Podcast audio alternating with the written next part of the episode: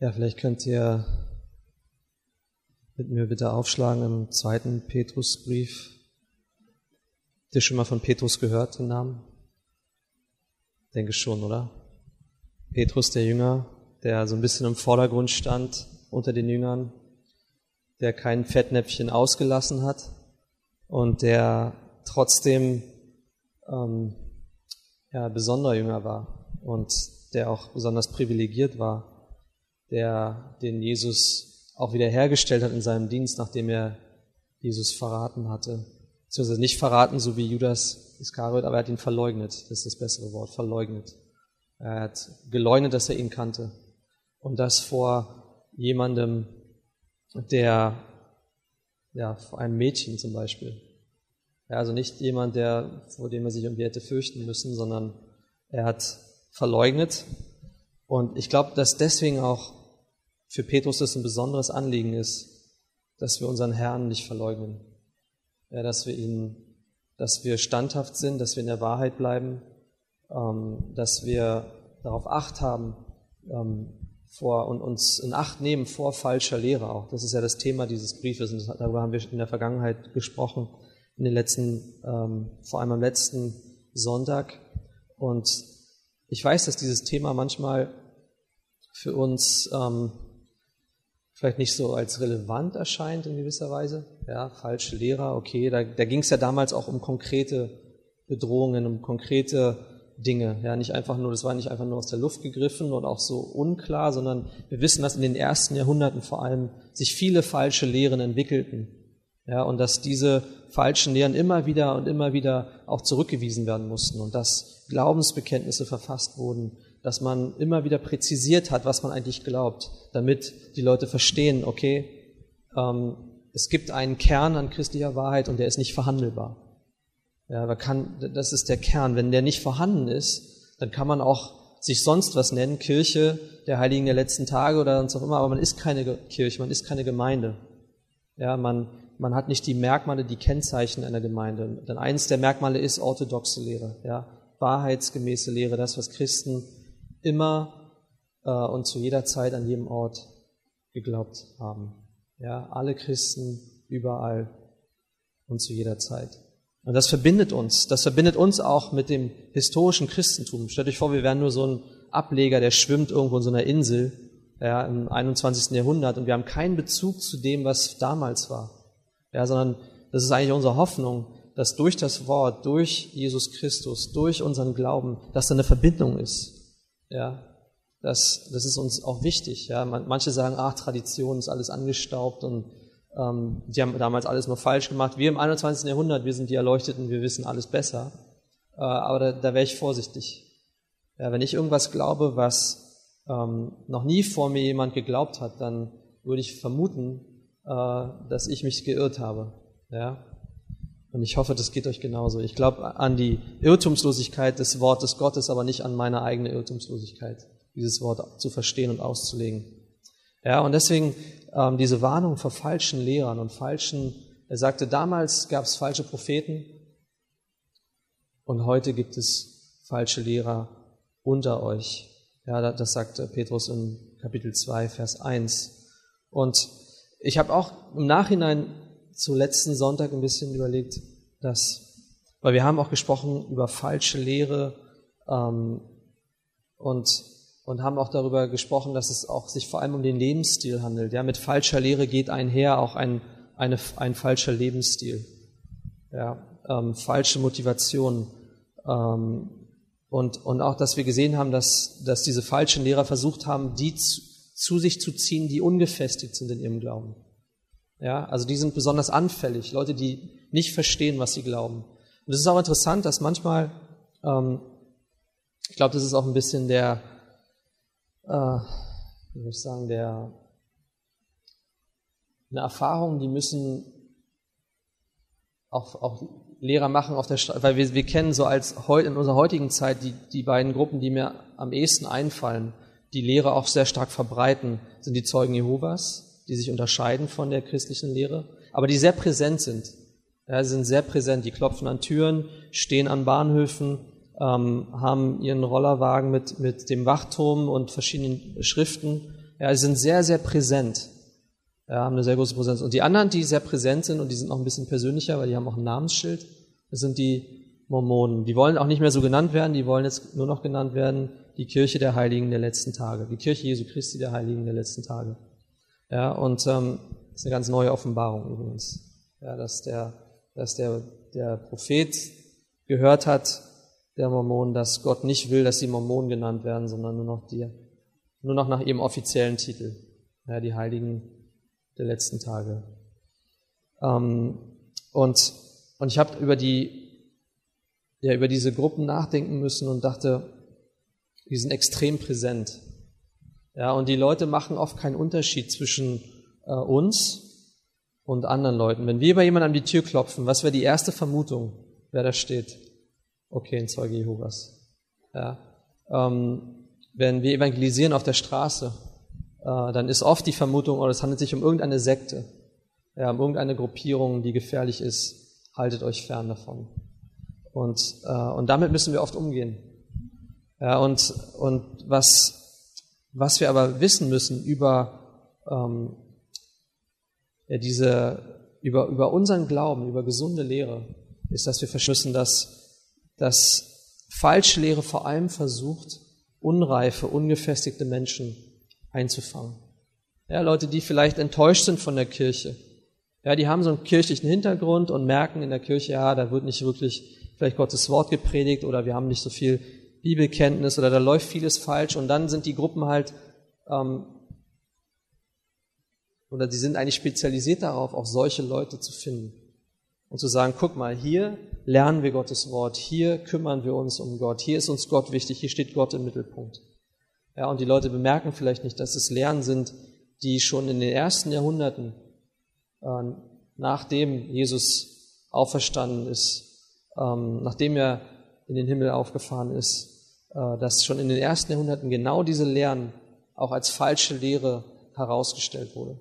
Es ist nichts Neues. Es ist nicht erst eine Entwicklung äh, in diesem, in dem letzten Jahrhundert oder im 18. oder 19. Jahrhundert oder wann auch immer, sondern das sind, das sind relativ alte Dinge, die neu zubereitet wurden, neu verpackt wurden. Ja, und, äh, und das Interessante ist auch, dass Petrus gesagt hat in Bezug auf die falschen Lehrer, dass sie habsüchtig sind. Ja, das heißt, sie tun das, was sie tun, aus eigenem Interesse, mit der Absicht, sich selbst in irgendeiner Art und Weise zu bereichern und sei es äh, dass ich mich finanziell bereichere oder um Ruhm und Ehre oder was auch immer. Ja, aber es geht vorwiegend um mich selbst. Ja, und, und die Bibel lehrt, dass als Christen, dass wir eigentlich nicht den Vorteil von uns selbst suchen sollen, sondern den Vorteil der anderen. Das heißt, dass ein, ein Lehrer, der der Wahrheit gemäß lehrt, dass er nicht daran interessiert ist, was er bekommen kann von den Leuten, die ihm nachfolgen, sondern dass er interessiert ist daran, was kann ich den Leuten geben, die kommen, die hören. Ja, und das ist ein wichtiger Unterschied. Ein ganz wichtiger Unterschied. Dass ich sage, ich möchte nicht bekommen, sondern ich möchte geben. Jesus hat dieses Prinzip immer und immer wieder gelehrt. Ja, das ist den Christen sehr bekannt. Aber ich glaube, und das ist die größte, größte Gefahr für uns als Christen, die wir das Wort Gottes glauben, die wir uns vorsehen vor falscher Lehre. Ich glaube, die größte Gefahr für uns ist doch die, dass wir zwar das Richtige bekennen, ja, wir haben ein Bekenntnis von der Wahrheit, aber unser Leben unterscheidet sich von dem, was wir bekennen. Ich glaube, das ist die größte Gefahr für uns. Ja, und vielleicht scheint uns, erscheint uns dieser Brief nicht so relevant zu sein jetzt, okay, weil wir haben ähm, vielleicht nicht diese Art von falscher Lehre oder sind damit nicht so konfrontiert. Ähm, vielleicht sind wir das trotzdem und wissen es nur nicht. Ja. Ähm, aber ich glaube, die Gefahr für uns besteht eher darin, dass wir, ja, dass wir einfach, dass es einen Unterschied gibt zwischen dem, was wir bekennen und dem, was wir leben. Ist das schon mal vorgekommen? Dass ihr eine Sache bekennt, wir predigen über Liebe und dann am Sonntagnachmittag gehen wir nach Hause, sind beseelt von dieser Botschaft und dann haben wir erstmal eine Meinungsverschiedenheit mit unserem Ehepartner. Ja, aber ist ja egal, Hauptsache ich habe die richtige Lehre, denke ich mir. Ja, aber das ist nicht so. Das ist nicht so, sondern die Lehre soll etwas bewirken in uns, nämlich eine Art zu leben. äh, dass wir gottgefällig leben, dass wir in Dienst stehen für den anderen und dass wir nicht zuerst auf uns selbst schauen, sondern zuerst auf das des Nächsten. Ja, dass wir nicht nur für uns selbst leben, sondern auch ähm, Anteil haben an den Nöten, an den Bedürfnissen der anderen. Ja, und das, und das lässt sich immer leicht sagen. Ja, und gesunde Lehre lässt sich immer leicht erklären auch, weil sie ist relativ eindeutig, würde ich sagen. Aber es, es fällt uns schwer, glaube ich, darin zu leben. Und, und ich möchte uns deswegen auch ein bisschen als Einstieg heute Morgen davor erwarnen einfach, dass wir sagen, okay, ich habe gute Lehre, alles ist in Ordnung. Ja, okay, ich glaube an die Bibel, ich glaube an die Glaubensbekenntnisse der Apostel und an die frühe Kirche und, und ich habe keine Irrlehre und ich glaube nicht an, an dies und jenes. Aber das ist nicht das Endziel der Lehre. Ja, sondern es geht um ein gutes Gewissen. Es geht um Liebe. Ja, es geht darum, dass wir das auch leben, was wir bekennen. Ja, und dazu brauchen wir Gottes Kraft. Dazu brauchen wir seine Liebe. Dafür brauchen wir ähm, das Wissen, dass er uns Verheißungen geschenkt hat. Und das sehen wir in Kapitel 1. Das haben wir uns vor zwei Wochen, glaube ich, angeschaut oder drei Wochen schon. Und das wollte ich einfach als Einstieg für uns sagen. Lass uns gewarnt sein, nicht einfach nur das Richtige zu bekennen. Das Bekenntnis ist wichtig. Aber was noch genauso wichtig ist, ist, dass, dass wir dieses Leben auch leben. Ja, und ich glaube, dass Gott auch will, dass in unserem Dienst als Christen, dass wir dienen aus einem Überfluss heraus. Ja, es ist etwas, was in, ich habe heute Morgen im Psalm 23 gelesen, äh, wo David äh, dieser berühmte Psalm, ja, der, der Herr ist mein Hirte, mir wird nichts mangeln. Ja, und er sagt äh, später in dem Psalm, ähm, dass, dass du bereitest einen, Tisch für mich in der Gegenwart meiner Feinde. Du bereitest mir einen Tisch. Und dann heißt es, mein Kelch fließt über ja, oder quillt über. Das heißt, Gott selbst in Widrigkeiten, selbst in Anfechtung, selbst in Verfolgung, ähm, bist du in der Lage, mir einen Tisch zu bereiten in der Gegenwart meiner Feinde. Das heißt, selbst wenn es falsche Lehrer gibt, selbst wenn es Schwierigkeiten gibt, egal was die Umstände genau sind, Verfolgung, ja, und ich glaube, wir als, als Christen im Westen, wir leben in einer wirklich außergewöhnlichen Zeit, dass wir nicht verfolgt sind in dem Maße, wie Christen verfolgt werden in anderen Ländern.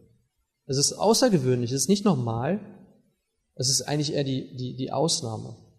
Dass wir in der Lage sind, uns hier zu versammeln und es kommt keine Geheimpolizei, es kommt niemand, der uns verfolgt, unsere Webseite wird nicht geschlossen, ähm, all diese Dinge, nichts wird zensiert, wir können sagen, was wir glauben.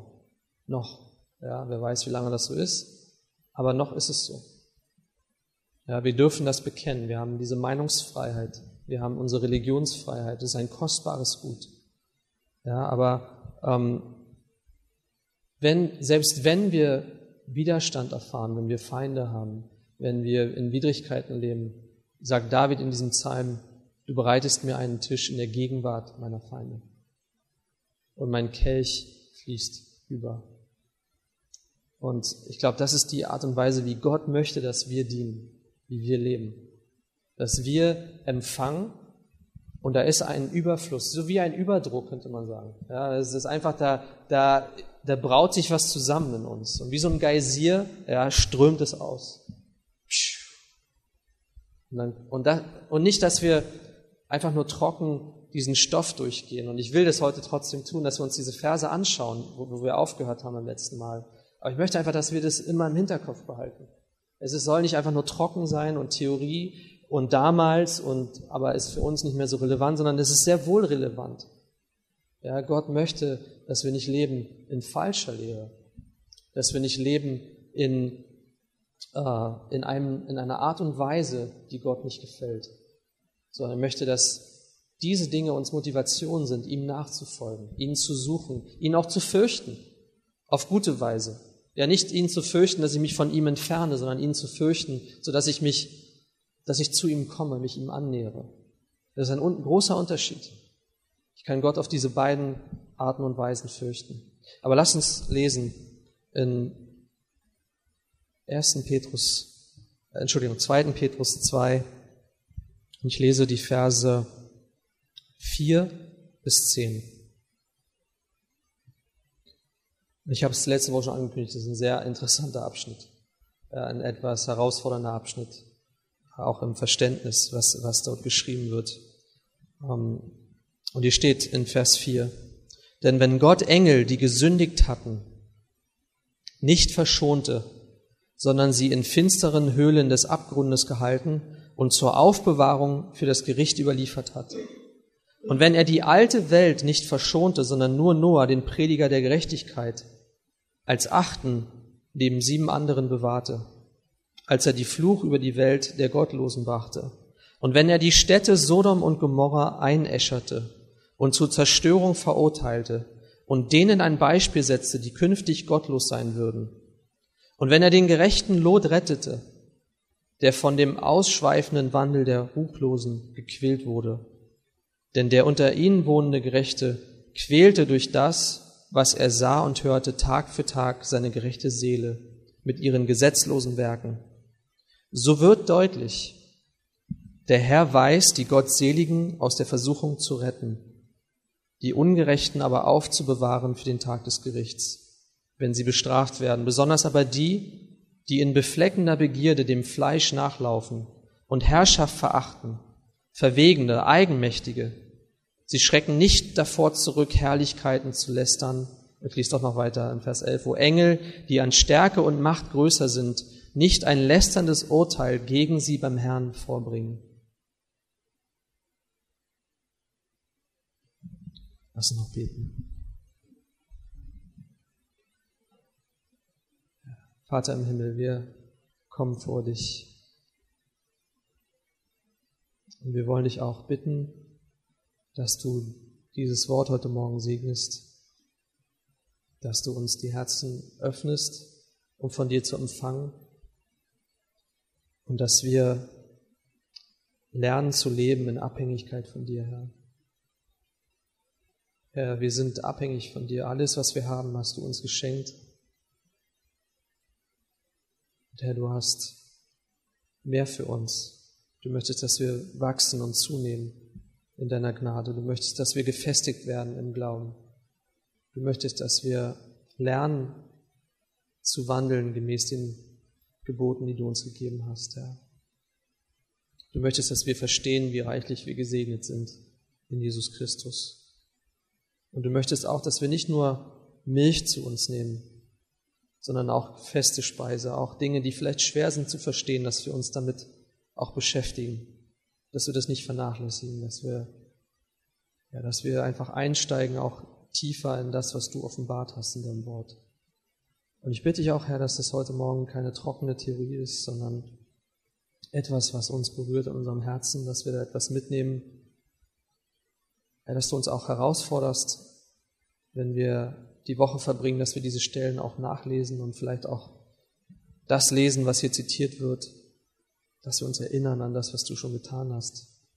Ja, und dass diese, dieses Gericht, das du übst, auch wirklich eine Warnung ist, ein Beispiel ist, ein warnendes Beispiel für alle, die in Gottlosigkeit leben.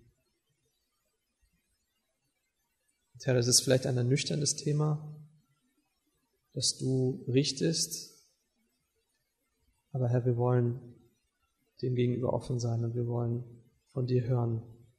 Wollen dich bitten, dass du uns dieses Thema auch näher bringst, dass wir dadurch wachsen und zunehmen.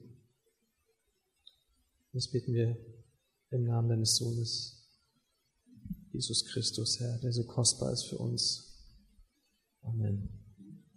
Okay. Habt ihr diese Könnt ihr euch erinnern, wann ihr zuletzt diese Verse gelesen habt, die hier stehen? Oder ob ihr sie schon mal gelesen habt? Vielleicht sind einige neu hier, die haben noch kein großes äh, Bibelverständnis, aber ähm, eine Sache wird euch vielleicht aufgefallen sein, wenn ihr die gelesen habt, nämlich dass, ähm, dass diese Präzedenzfälle von Gericht, die die Bibel hier präsentiert, ähm, dass die nicht nur hier vorkommen, sondern auch im Judasbrief so ähnlich. Ja, nicht alles und nicht in demselben Maße, aber dass Judas eigentlich genau die gleichen Dinge anspricht. Das heißt, sein Brief ist noch kürzer, ja, das ist noch ein, einer danach, Entschuldigung, der ist noch kürzer und er beschränkt sich noch mehr äh, auf, ähm, auf, dieses, auf dieses Thema, ja, dieser falschen Lehre und dieses Inhalts der falschen Lehre. Und, äh, und, und jetzt redet Petrus hier, um zu zeigen, dass obwohl falsche Lehrer anscheinend ähm, sich verbreiten, ihre Lehre verbreiten können und Anhängerschaft gewinnen. Ja, man könnte vielleicht daneben stehen und sagen, wie kann es sein, Gott? Wie kann es sein, dass sich das so entwickelt und dass, ähm, dass da anscheinend nichts passiert? Ja, aber ähm, Gott sagt in seinem Wort, dass, und er zeigt es durch diese drei Fälle von Gericht, ähm, dass Gott sehr wohl weiß zu richten und dass äh, sozusagen aufgeschoben ist, nicht aufgehoben. Ja, auch wenn dieses Gericht nicht sofort vielleicht passiert, so ist dieses Gericht schon jetzt festgelegt. Und das, darauf will Petrus eigentlich hinaus. Dieses Gericht steht jetzt schon fest. Auch wenn es erst später ausgeführt wird, es steht jetzt fest. Und es kommt mit derselben Gewissheit wie das Gericht, was schon ergangen ist. Und ich habe schon gesagt, es ist ein, ähm, ein ernüchterndes Thema, ja, dass wir sehen, dass Lehrer, dass es Lehrer gibt, die falsche Lehre verbreiten und dass sie dafür, dass sie andere verführen, auch bestraft werden. Und zwar mit einem harten Gericht. Ja, und, und diese Härte des Gerichts und auch diese Gewissheit dieses Gerichts gegen falsche Lehrer. Ja, weil es sollte eine Warnung sein, dass niemand die Bibel selbst interpretiert und sich Dinge herausnimmt, die seinem Belieben passen, seinen Vorlieben passen, sondern dass man bleibt bei dem vollen Ratschluss Gottes, dass man bleibt bei dem, was Gott offenbart hat, dass man nicht nur das rauspickt, was einem gefällt, sondern dass man und dass man Leute damit verführt, ja, auf, auf eine Weise, ähm, die sehr unterschwellig ist, die sehr, sehr subtil ist. Ja, sondern dass da gewarnt wird davor. Petrus warnte davor. Er sagt, und das ist das erste Beispiel in Vers 4, wenn Engel, Entschuldigung, denn wenn Gott Engel, die gesündigt hatten, nicht verschonte, sondern sie in finsteren Höhlen des Abgrundes gehalten und zur Aufbewahrung für das Gericht überliefert hat. Das ist der erste Wenn, der erste Wenn-Satz wenn Gott das getan hat, Engel, die gesündigt hatten. Und wisst ihr, das ist etwas, was vielleicht, all diese Beispiele, die hier aufgezählt werden, sind eigentlich Dinge, die in vielen äh, christlichen Kreisen nicht bekannt werden, dass das historische Ereignisse sind. Dass Engel wirklich gesündigt haben, dass Engel wirklich bestraft werden, dass äh, wirklich eine Flut stattgefunden hat auf dieser Welt dass wirklich Sodom und Gomorra Städte waren, die von Gott eingeäschert wurden, äh, die bestraft wurden für ihre Sünde. All diese Dinge, die sind so ein bisschen, auch in christlichen Kreisen, so ein bisschen, naja, da legt man manchmal lieber eine Decke drüber und sagt, da reden wir lieber nicht drüber, vor allem wenn Besucher da sind. Ja, dann reden wir davon überhaupt nicht. Aber die Bibel sagt, dass Engel gesündigt hatten. Und die Frage ist so ein bisschen, weil wir sehen hier eine zeitliche Reihenfolge, wir sehen erst die Engel, dann sehen wir Noah, wir wissen, das geschah ab 1. Äh, Mose 6. Ja, dann sehen wir äh, die Städte äh, Sodom und Gomorra, die zerstört werden. Und das ist im, im weiteren Verlauf, im 1. Mose 18 geht es ein bisschen los. Und 19 sehen wir eigentlich diese, diese Durchführung dieses Gerichts Gottes. Und wir sehen, dass also zeitlich gesehen wahrscheinlich dieses Ereignis davor stattfand mit den Engeln. Und die Leute, ich habe ein bisschen geschaut, weil ich mir auch nicht sicher war, worüber geht's eigentlich? Worin bestand diese Sünde dieser Engel? Viele glauben äh, allgemein, dass es um die Rebellion der Engel gegen Gott ging. Ja, darum, dass Gott den Menschen geschaffen hat als sein Abbild und dass die Engel letztlich äh, auch dienstbare Geister sind. Ja, sie sind also geschaffen, um uns Menschen zu dienen, obwohl sie im Rang höher sind als wir, obwohl sie in ihrem Wesen, in ihrer auch übernatürlichen Kraft stärker sind als wir ja, dann, dann sehen wir auch Verse, wo, wo es heißt, dass, ähm, dass sich Jesus doch nicht der Engel annimmt, sondern der Nachkommenschaft Abrahams oder des Samens Abrahams nimmt er sich an. Und deswegen sagen viele Ausleger, okay, es richtet sich also um die allgemeine Rebellion der Engel, der gefallenen Engel gegen Gott. Ja, ähm, und auch die Tatsache, dass, dass zum Beispiel Paulus schreibt im 1. Korinther 6, dass Gott Engel richten wird, äh, Entschuldigung, dass, dass Menschen Engel richten werden. Ja, sowas steht in der Bibel. Und das, deswegen glauben einige, es bezieht sich also darauf, dass, der, dass die Engel ähm, rebelliert haben gegen Gott, gegen seinen Plan. Auch die Tatsache, dass, dass Gott den Menschen gnädig sein würde und ihnen einen Messias sendet, äh, dass er ihnen gütig gegenüber ist. Und andere sagen, und das sind eigentlich die zwei Positionen, dass es eher um die Situation im 1. Mose 6 ging, wo die Söhne Gottes äh, die Frauen gesehen haben und sich vermischt haben. Ja, also dass es eigentlich um eine Vermischung von menschlichen Wesen und Engelswesen ging. Ja, und ich plädiere eher auch dafür, dass das vielleicht zeitlich mehr Sinn ergibt. Aber ich weiß es nicht genau. Ja, aber was ist, warum erwähnt Petrus diese Engel? Was glaubt ihr? Warum ist das erste Beispiel für Gericht für falsche Lehrer Engel? Weil wir haben schon gesagt, sie haben einen sehr hohen Status, einen sehr hohen Rang in Gottes Schöpfung. Okay, sie sagt Reihenfolge, klar, Reihenfolge ist ein, ist ein guter Aspekt, es ist zuerst passiert, deswegen, das ist ein guter Punkt, ja, er lässt es nicht aus, es ist zuerst passiert, aber es gibt noch mehr. Und zwar, ich glaube, dass es wirklich der, der Hintergrund ist, dass wenn, wenn der hohe Status die Engel nicht davor bewahrte, gerichtet zu werden, dann glaubt nicht als Menschen, dass wenn ihr irgendeinen Rang habt, irgendeine ein, eine, eine Position, die euch erhebt über andere oder die euch höher stellt als andere, glaubt nicht, dass euch dieser Status verschonen wird vor dem gerechten Gericht Gottes. Ja, falsche Lehrer. Denkt an falsche Lehrer nach. Was sagt Jakobus über Lehrer? Jakobus sagt das ähm, im Jakobusbrief Kapitel 3, Vers 1. Er sagt, er warnt die Leute davor, werdet nicht viele Lehrer. Man könnte sagen, wieso nicht? Gott, du willst doch, dass Menschen gelehrt werden. Du willst doch, dass wir erbaut werden durch Lehre. Aber er sagt, werdet nicht viele Lehrer, meine Brüder, da ihr wisst, dass wir ein schwereres, andere Übersetzungen sagen, ein größeres Urteil empfangen werden. Ja, ein schwereres Urteil unter Gericht. Das heißt, mit dem Rang, mit der Verantwortung kommt auch eine schwerere Strafe. Die Engel, die in der Gegenwart Gottes sind, die Gottes Plan kennen, die Gottes Wesen kennen, die haben eine höhere Verantwortung. Sie werden härter gerichtet als jemand, der diesen Vorrang nicht hat. Ja, und deswegen auch dieses, ähm, die Erwähnung, dass sie wirklich gebunden sind, jetzt schon in Dunkelheit sind für die Zeit des Gerichts. Sie werden gerichtet werden. Ja, und sie sind aufbewahrt für das Gericht. Das heißt, sie sind jetzt schon in Dunkelheit, jetzt schon in Finsternis, aber sie sind, sie erwarten immer noch ein Urteil. Ja, und ähm, es ist nicht so wichtig ähm, bei den falschen Lehrern, weil das ist der Kontext, dass diese falschen Lehrer ähm, vielleicht jetzt noch nicht gerichtet werden. Ja, sie dürfen agieren, sie sind frei zu tun, was sie tun. Gott hindert sie nicht an, de, an ihrem Wirken. Aber ähm, Petrus stellt klar, ähm, dass die, dass die, die Engel, die jetzt schon ähm, gefangen sind, ja, die jetzt schon an einem Ort sind, Tartaros, ja, ein, ein, ein Ort, den man auch aus der griechischen Mythologie kennt. Daher ist das Wort eigentlich entnommen, dieser Ort, an dem die Engel aufbewahrt sind. Dieser Ort, äh, der ist ein Ort des Gerichts. Und dieser Ort ähm, ist aber noch nicht das endgültige Gericht, sondern, sondern dieser, dieser Ort, den hat Gott bereitet, um sie dort aufzubewahren für das endgültige Gericht. Und wenn also Lehrer falsche Lehren verbreiten, dann bewahrt Gott sie auch auf.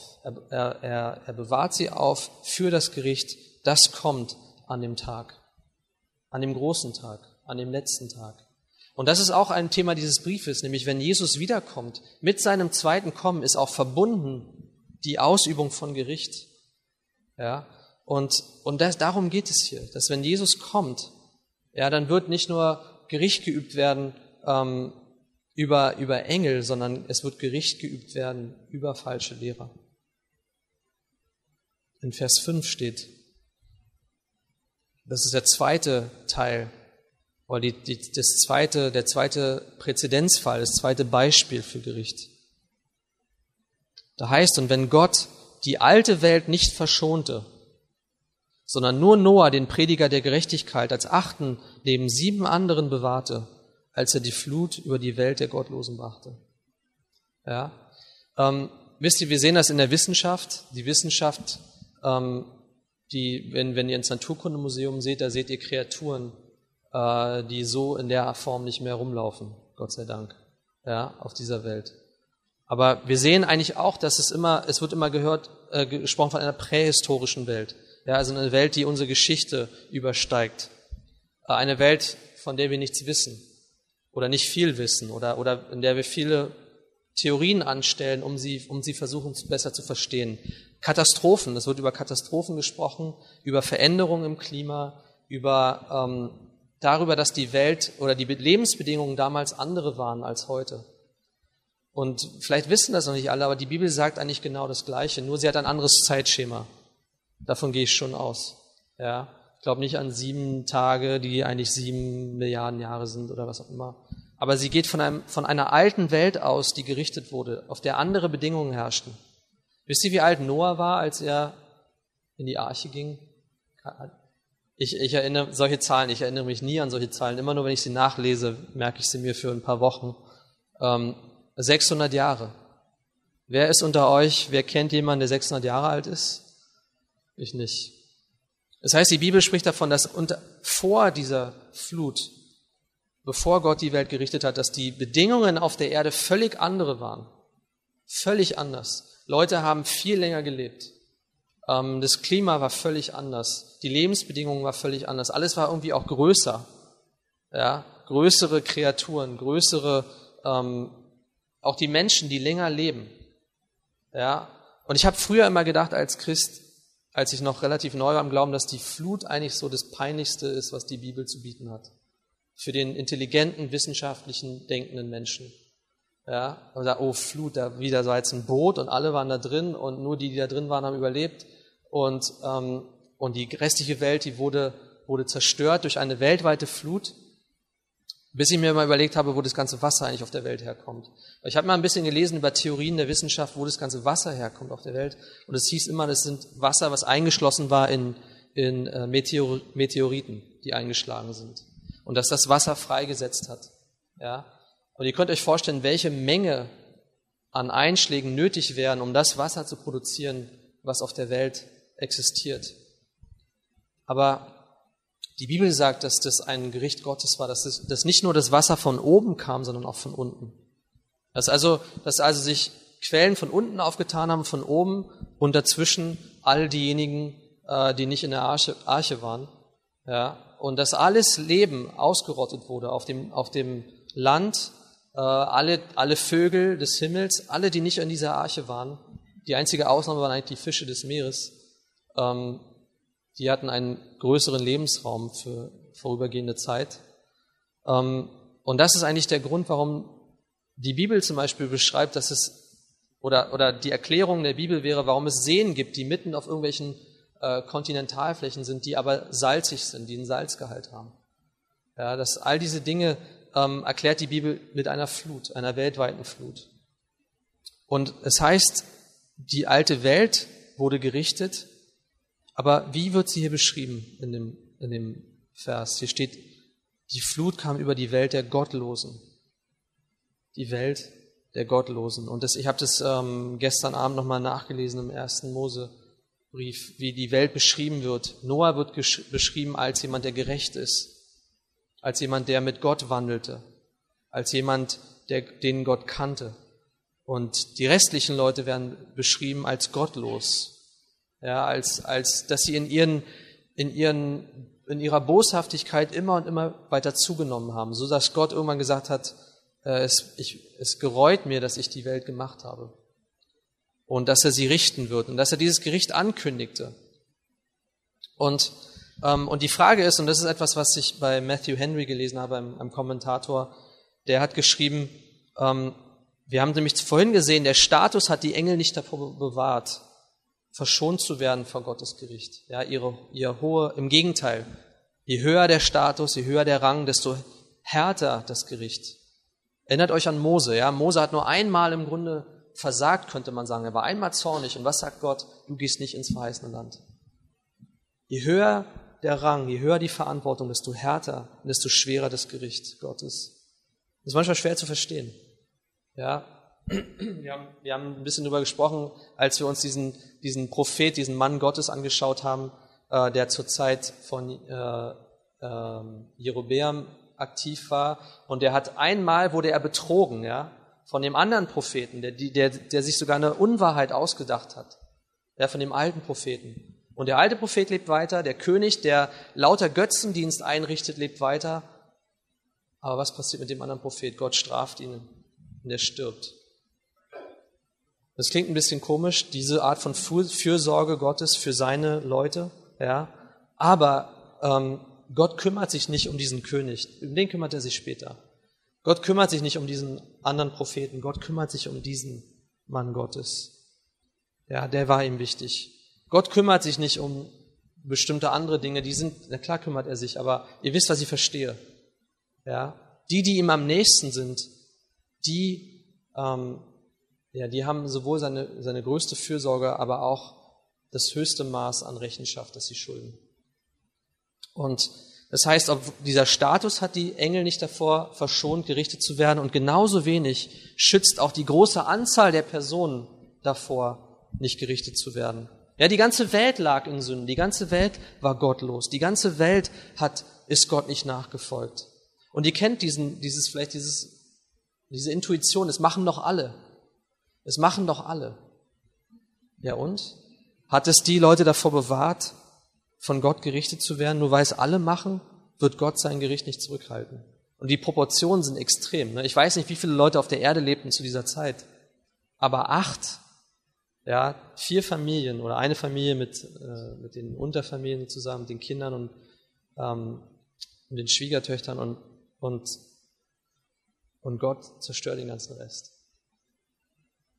Wow, was für ein Beispiel des Gerichts Gottes. Und es ist ernüchternd, oder? Also ich, gehe jetzt, ich sage jetzt nicht, oh, wow, super, es gefällt mir, dass Gott hier alles platt macht, sondern, sondern wir, wir sehen, die Sünde hat wirklich Konsequenzen. Und Gott meint es wirklich ernst. Ähm, und dass er wirklich keine Ungerechtigkeit ertragen kann, dass er wirklich nicht in der Lage ist, dieses, ähm, äh, das zu dulden. Ja, auch wenn es eine Zeit lang geduldet wird. Gott ist sehr geduldig. Und das sehen wir später vielleicht in Kapitel 3 noch. Ähm, nicht heute, aber dass Gott geduldig ist. Ja, Gott lässt Zeit. Gott lässt den Menschen Zeit, um sich zu, um, um umzukehren zu ihm. Ähm, und in dem Fall, wir wissen, die Bauzeit der Arche war jetzt nicht ein Jahr. Die Leute hatten Zeit, sich um, hatten Zeit umzukehren.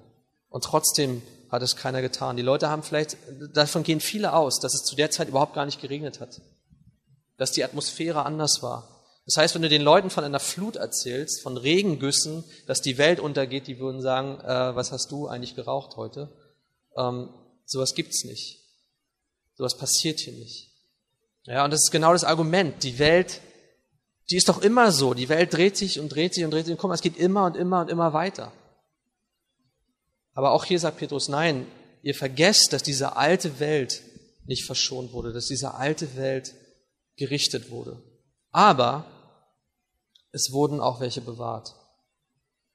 Ähm, es wurden auch Menschen bewahrt. Gott bewahrte äh, Noah.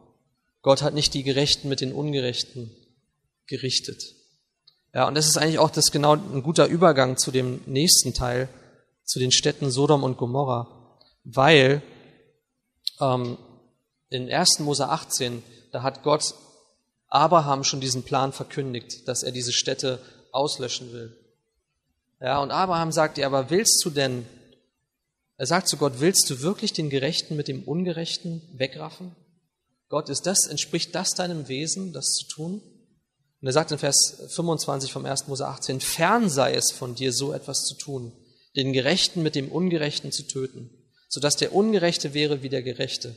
Fern sei es von dir, sollte der Richter der ganzen Erde nicht recht üben.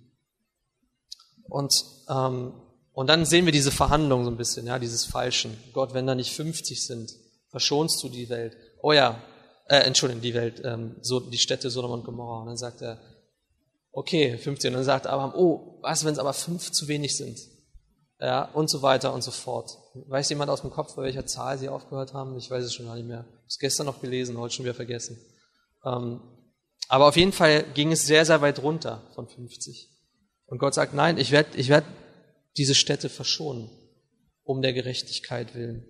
Ja, und deswegen glauben auch einige Bibelausleger, dass, dass eigentlich die Gerechten, äh, die, die Gott nachfolgen, auch Gericht abhalten können von einem Land Gericht abhalten können, was Gott üben will. Ja, dass sie so ein bisschen wie ein, ein, ein Hindernis dafür sind, dass Gott Gericht übt. Weil Gott äh, sie nicht mit den Ungerechten zusammen ähm, wegraffen will. Und es heißt in Vers 6, ich lese nochmal 6, 7 und 8. Und wenn er die Städte Sodom und Gomorra einäscherte und zur Zerstörung verurteilte und denen ein Beispiel setzte, die künftig gottlos sein würden, und wenn er den gerechten Lot rettete, der von dem ausschweifenden Wandel der Ruchlosen gequält wurde, denn der unter ihnen wohnende Gerechte quälte durch das, was er sah und hörte, Tag für Tag seine gerechte Seele mit ihren gesetzlosen Werken. Das ist also der dritte Fall.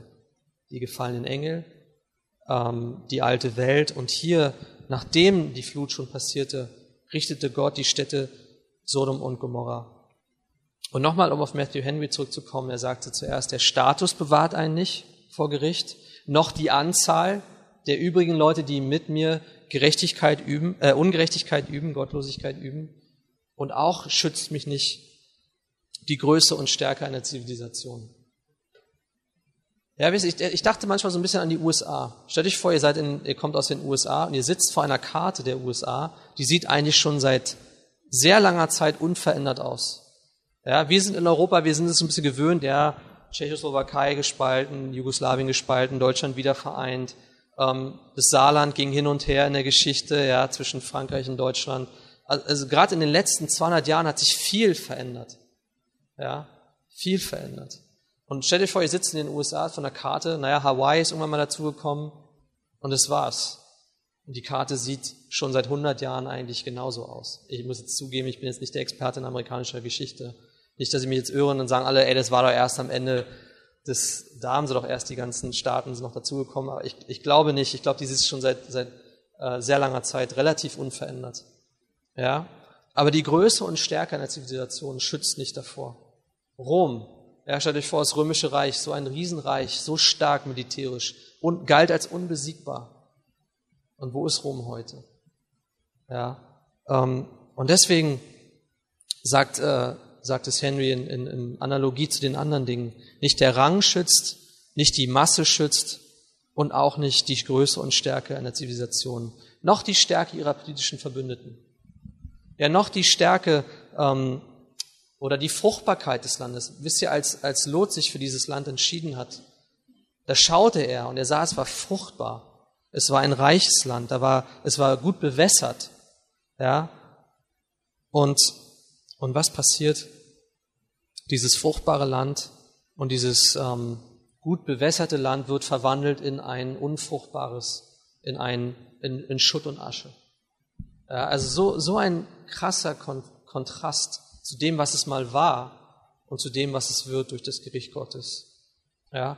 Und er sagt, es sollte ein warnendes Beispiel sein für künftige Generationen gottloser Menschen. Wenn Gott warnt, nochmal, wenn Gott warnt, warum warnt er?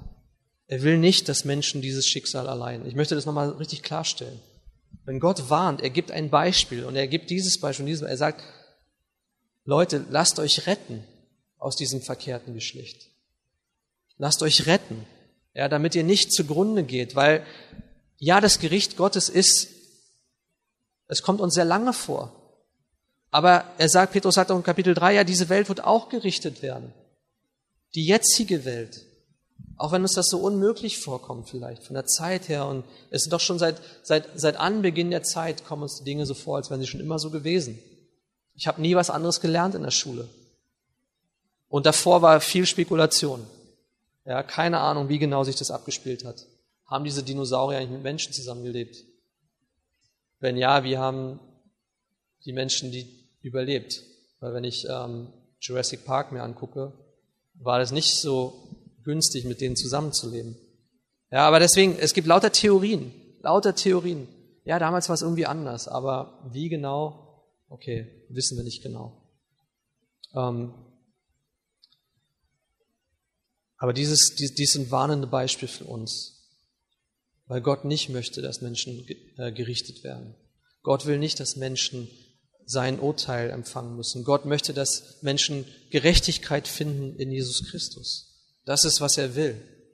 Ja, das ist, was Gott möchte. Und deswegen sagt er uns, dass er in der Lage ist, die Ungerechten aufzubewahren für den Tag des Gerichts. Das ist ja sein Fazit. Ähm, aber die Gottseligen oder die Gottesfürchtigen ist eine andere Übersetzung, aus der Versuchung zu retten. Gott ist auch in der Lage, die zu bewahren, die ihn fürchten.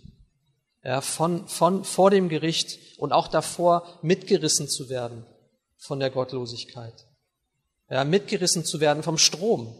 Ja, weil wir sehen, dass diese Welt, es war ein großer Strom, es waren nur acht Leute, die dem entgegenstanden. Und vielleicht waren die Kinder von Noah auch nur dadurch gesegnet, so ein bisschen der Schirm, der über ihnen stand, der Vater, der gerecht war. Ähm, wir sehen, wozu sie später auch in der Lage waren, nachdem äh, die Arche wieder landete. Aber wir sehen, dass Gott rettete. Ja, Gott hat gerettet. Selbst Lot. Und wenn wir die Geschichte von Lot lesen, fragen wir, wie kommt Gott eigentlich dazu, ihn gerecht zu nennen? Und trotzdem hat er es getan. Ja, er war nicht perfekt, aber er war vor Gott gerecht. Und das heißt, dass er gequält wurde. Seine Seele wurde gequält äh, durch den ausschweifenden Wandel der Bewohner. Ja, und, und wenn uns das nicht mehr quält, ja, wenn, wenn, wenn unsere Seele gleichgültig ist gegenüber der Ungerechtigkeit in dieser Welt, ich glaube, dann haben wir ein großes Problem. Wenn wir in Gleichgültigkeit leben vor dem, was eigentlich passiert. Wenn wir in Gleichgültigkeit davor leben, dass das Leben von Menschen nicht geachtet wird, dass Menschen gefangen genommen werden für ihren Glauben, dass Menschen, ähm, dass Zivilisten immer die Opfer sind von irgendwelchen Konflikten. Ich habe gerade wieder über den Jemen gelesen, das ist eine riesige äh, Katastrophe und unser Land schickt dort Waffen hin, ja, in diesen Konflikt. Und es ist unglaublich, was passiert. In Deutschland werden jedes Jahr 100.000 Kinder abgetrieben. 100.000. Das ist auch schockierend. Schockierend eigentlich. Dass Mütter ihre eigenen Kinder, und davon sind die wenigsten Kinder, die durch Vergewaltigung oder Inzucht oder sonst wie entstanden sind. Das ist der, der minimale Teil. Weniger als zwei Prozent. Und der Rest ist einfach nicht gewollt. Und es fehlen, Eltern wollen adoptieren, es gibt überall Leute, die adoptieren wollen. Und trotzdem werden diese Kinder umgebracht. Ja, und ich muss, ich muss ab und zu mal wieder daran denken, an, an, an dieses, weil ich glaube, dass es ungerecht ist. Dass es ungerecht ist. Und dass es, dass es nicht in Ordnung ist. Und hier heißt es, dass Lot gequält wurde von der Gesetzlosigkeit, von dem ausschweifenden Wandel der Bewohner. Es hat seine Seele nicht in Ruhe gelassen. Er war nicht gleichgültig. Und ich, und ich denke, wir sollten auch nicht gleichgültig sein gegenüber dem Übel dieser Welt. Aber auch nicht verzagt sein. Weil auch wenn dieses Gericht Gottes in der Zukunft liegt, so wird letztlich Gerechtigkeit herrschen. Das ist Gottes Zusage. Gott wird Gerechtigkeit herstellen. Und wir sind manchmal sehr schnell zu sagen, Gott, bring deine Gerechtigkeit jetzt. Bestrafe sofort. Und wenn wir uns selbst anschauen, würden wir sagen, eigentlich sind wir doch ganz froh, dass Gott nicht sofort auf jede, äh, ja, auf jeden Fehler sofort die Strafe folgen würde. Wie würden wir bestehen? Oder wie würde jeder von uns bestehen, wenn Gott so wäre? Und deswegen ist Gott langmütig. Gott ist geduldig. Gott möchte, dass Menschen errettet werden. Das ist sein erklärtes Ziel. Er möchte, dass Menschen zu ihm finden. Er möchte, dass sie verschont werden von dem Gericht. Ähm, und das ist ein Trost für alle. Wisst ihr, es gibt so viele Leute, die ich auch treffe auf der Straße, die sagen, die Welt ist so ungerecht, die Welt ist so ungerecht. Wir können sagen, ja, aber sie wird es nicht bleiben. Sie wird es nicht bleiben. Gott verheißt eine Zeit, in der Gerechtigkeit herrschen wird. Und Gott wird Gerechtigkeit herstellen. Und ich glaube, wir sollten uns zuerst an die eigene Nase fassen und denken, wer bin ich eigentlich? Ja, ich wünsche den anderen das Gericht, aber für mich selbst wünsche ich mir immer Vergebung. Ja, und dass wir, dass wir wissen, Gott ist auch langmütig gegenüber Leuten, die wirklich Dinge tun, von denen wir heute sagen, die sind so ungerecht. Aber stellt euch vor, wenn jemand, der so ein Leben lebt, ja, der, dass derjenige Gott findet und sich abkehrt von seinem ungerechten Wandel, von seiner Gottlosigkeit und sich Gott zuwendet. Und Gott sagt, meine Gnade ist auch für diese Person. Ja, denn wir selbst waren auch, und es, daran erinnert uns die Bibel an unser, an unser vorheriges Leben, wir selbst waren auch in Finsternis. Wir selbst waren auch verloren. Wir selbst waren auch ohne Hoffnung. Wir selbst hatten auch keine Liebe empfangen. Und trotzdem hat Gott, als wir noch Sünder waren, seinen Sohn gegeben. Das ist die Liebe Gottes. Das ist die Art und Weise, wie Gott mit uns umgeht. Und wir sollten dankbar sein für die Barmherzigkeit, die wir empfangen. Und uns nicht wünschen, dass andere gerichtet werden, sondern wir sollten ähm, wirklich beten, dass Menschen in dieser Zeit, die sie noch haben, zu Gott finden. Und ich glaube, dieses, ähm, diese Verse von über Gericht, die sollten uns auch davor warnen, dass wir wirklich, weil das war etwas, was Judas anspricht in seinem Brief. Wie gesagt, da kommt 1. Petrus, äh, 2. Petrus, dann kommen die Johannesbriefe, dann kommt der Judasbrief. Ihr könnt ihn lesen, der ist sehr kurz. Und er sagt, wisst ihr, es gibt falsche Lehrer, die verbreiten Lehre, dass, ähm, dass man dass, dass man als jemand, der an Gott und an Jesus Christus glaubt, dass man so leben kann, wie man will. Ja, wenn, wenn das die Schlussfolgerung ist aus der Lehre der Gnade, dann, dann ist jemand ein falscher Lehrer, sagt Judas. Und er warnt davor. Ich denke, wir sollten gewarnt sein, ähm, dass wir, dass wir wirklich nüchtern sind in unserer Gesinnung und sagen, ja, das Gericht Gottes ist hart. Es ist aber real. Gott sagt, dass der Mensch ihm nicht entfliehen wird. Ja. Und, und dass wir, weil wir Christen sind, schon gerichtet sind in Jesus Christus. Dass er die Strafe empfangen hat für unsere Sünden. Stellvertretend für uns. Dass er sich hingegeben hat und dass wir deswegen nicht ins Gericht kommen mit den Gottlosen. Ja, und es zeigt uns nochmal, wie kostbar Jesus ist. Jesus ist das Kostbarste, was wir haben. Wir sind nicht verschont vom Gericht, weil wir so viel besser sind als irgendjemand anders, sondern wir sind verschont worden, weil Gott seinen eigenen Sohn nicht verschont hat und ihn gerichtet hat, stellvertretend für uns. Und deswegen lasst uns, äh, wie es in, im Anfang des Kapitels 2 heißt, nicht unseren Gebieter verleugnen, der uns erkauft hat. Ja, lasst uns festhalten an ihm. Lasst uns empfangen von Jesus Christus. Lasst uns wirklich uns immer wieder darauf besinnen, was wir empfangen haben. Weil das, wovon die Bibel spricht, Gericht über diese, über die Engel, über die alte Welt, über Sodom und Gomorra. Die Bibel verheißt, dass auch ein Gericht stattfinden wird über die jetzige Welt. Ja. Und, und für Gott sind tausend Jahre wie viel? Ja, wie ein Tag. Und ein Tag wie tausend Jahre. Uns erscheint es vielleicht lange zu sein, aber für Gott ist es sehr kurz. Für Gott ist es. Und deswegen lasst uns nicht, weil wir hier leben und weil alles so weiterläuft wie bisher, denken, dass das nicht passieren wird. Das ist eigentlich die Warnung, die Petrus hier ausspricht. Er sagt, glaubt nicht, dass die falschen Lehrer, nur weil ihnen jetzt nichts geschieht, nur weil sie sich jetzt fleißig vermehren, nur weil sie jetzt arglose Leute finden und ungefestigte Seelen finden, die ihnen nachfolgen. Glaubt nicht, dass sie nicht bestraft werden für das, was sie tun. Das Gericht ist jetzt schon für sie bestellt. Genauso wie für den, der sein Handy, nein, Schatz, angelassen hat. Nein. Aber ich weiß, es ist ernüchternd, aber ich, ich denke, da ist auch was drin für uns, was, was uns ermutigen kann, ähm, Menschen zu warnen. Ich glaube manchmal, ich tue das viel zu wenig. Menschen wirklich warnen vor dem Gericht Gottes. Sei nicht leichtfertig mit deinem Leben. Äh, es gibt einen Gott, der dich gemacht hat und du wirst ihm Rechenschaft schuldig sein. Und genau das Gegenteil wird heute gepredigt.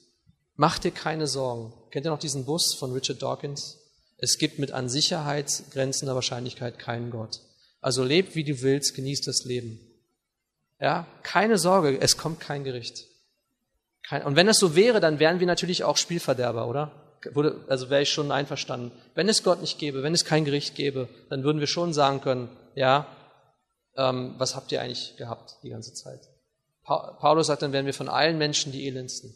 Dann hätten wir uns verfolgen lassen für etwas, was nicht stimmt. Aber er ermutigt die Leute, er sagt, nein, äh, Jesus ist aber auferstanden. Und Gott ist, äh, Jesus ist der Sohn Gottes. Und deswegen lasst uns nicht müde werden, auch ein Gutes tun.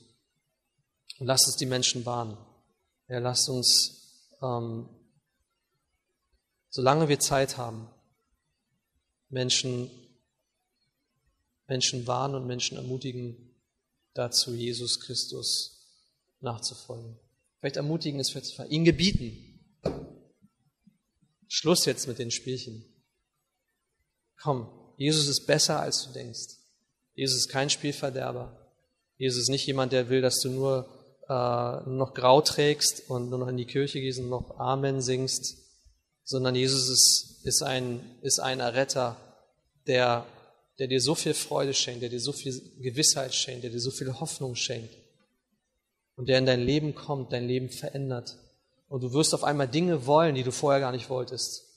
Und du wirst auf einmal von Dingen gequält werden, in denen du vorher noch äh, ordentlich mitgemacht hast. Ja, äh, das bewirkt Gott. Das bewirkt er. Und ich denke, in all dem, über was wir über Gericht gehört haben heute, sehen wir trotzdem die Güte Gottes. Er bewahrt auch vor dem Gericht, den, der gerecht ist und wir können sagen, den er gerechtfertigt hat in unserer heutigen Zeit durch Jesus Christus. Lass uns noch zusammen beten.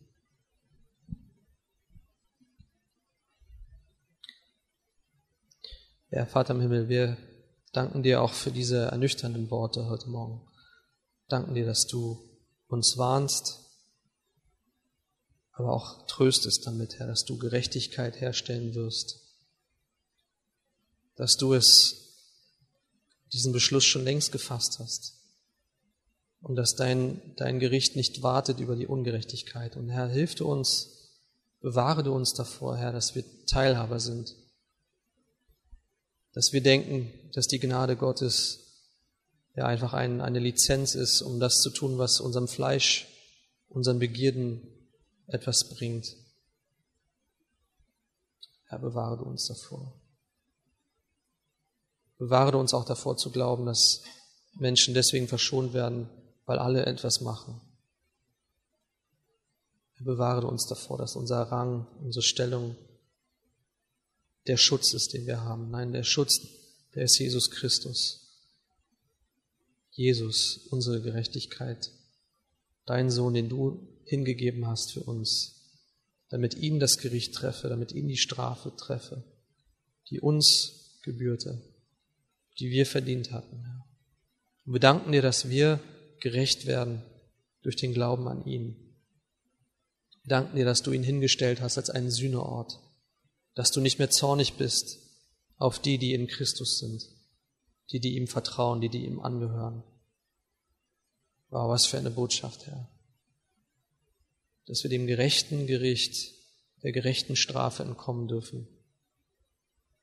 Durch das, was du getan hast, Herr in deinem Sohn. Wir preisen dich dafür. Wir bitten dich auch, dass wir als diejenigen, die diese Botschaft haben, dass wir uns nicht dafür schämen, auch wenn die ganze Welt vielleicht was anderes glaubt. Herr, wir sind nicht allein. Du bist bei uns. Und du hast immer noch Menschen hier, die, die, die du erretten möchtest, Herr. Wir sind Menschen, die sich, wenn sie diese Botschaft hören, entscheiden werden für dich, die dir vertrauen werden von ganzem Herzen. Danke dafür. Bitte ermutige uns auch, wenn wir entmutigt sind, wenn wir uns schwach fühlen, wenn wir uns fühlen, als würde unser Leben überhaupt keinen Unterschied machen, Herr. Herr, ermutige du uns dazu und befähige du uns, dass wir dir gefällig leben, dass die Lehre, die wir verkündigen, auch allein schon dadurch verkündigt wird, wie wir leben. Dass deine Lehre lebendig ist in uns und dass wir auch dadurch die Herrlichkeiten dessen verkündigen, der uns gerettet hat. Danke, Herr. Herr, du bist groß und du bist mächtig und du stehst über uns, Herr. Wir sind in deiner Hand. Hilf du uns, das auch zu wissen in der kommenden Woche, die vor uns liegt dass unser Leben in deiner Hand liegt, dass uns nichts geschieht, was, ja, was du nicht schon längst gesehen hast, was du vielleicht selbst bestimmt hast, ja, zu unserem Guten. Ja, du hast einen Plan für uns. Du hast Absichten des Friedens für uns.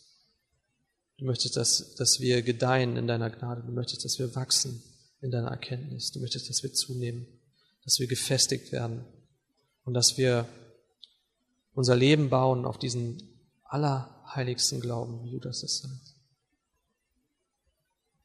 Dass wir uns erbauen in der Liebe Jesu Christi. Danke, Herr. Gebrauche du diesen Ort, darum bitten wir dich, darum flehen wir dich an. Gebrauche du diesen Ort als einen Ort der Erbauung. als einen Ort der Liebe. Herr, verändere du uns in unserem Herzen, wo wir hart sind, hartherzig sind, unvergeben gegenüber anderen, obwohl dein Wort genau das Gegenteil sagt. Dass wir erfüllt werden von Vergebung, der Bereitschaft zu vergeben, dass wir die Initiative ergreifen.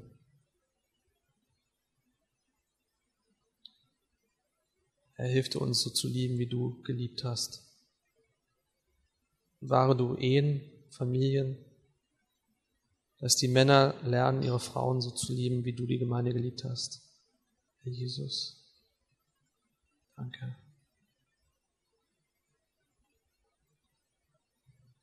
Dass sie zu Männern werden, die Tugenden haben, dass es den Frauen leicht fällt, sie zu respektieren, Herr. Weil dein Leben zum Vorschein kommt, deine Güte, deine Größe. Wir preisen dich, Herr. Wir loben deinen Namen. Wir danken dir für deine Güte. Wir danken dir für deine Vergebung, die wir empfangen haben. Wir wollen dich preisen, auch in den kleinen Dingen, jeden Tag. Hilf du uns nicht auf zu große Dinge zu schauen, nicht zu hoch zu denken von uns selbst, sondern auch in den kleinen Dingen immer wieder den Schatz zu sehen, den du hast, Herr. In den kleinsten Dingen. Ja, wenn wir morgens aufstehen, wenn wir einen Vers vielleicht lesen, wenn wir ein Gebet sprechen, und sei es noch so kurz und noch so unbedeutend, Herr, du bist groß, du bist lebendig, du bist da, du hörst uns. Und durch deine Gnade sind wir erlöst. Danke dafür. Wir preisen dich. Bitte segne du auch den restlichen Tag heute, die Zeit, die wir noch miteinander verbringen, unsere Vorbereitungen, auch für die Weihnachtszeit, die Adventszeit. Bring du Menschen zu dir, gerade in dieser dunklen Jahreszeit, wo viele auch nachdenken, Zeit haben über die Feiertage. Berühre du Menschen durch deinen Geist, durch deine Liebe, durch dein Wort. Darum bitten wir im Namen Jesu Christi. Amen.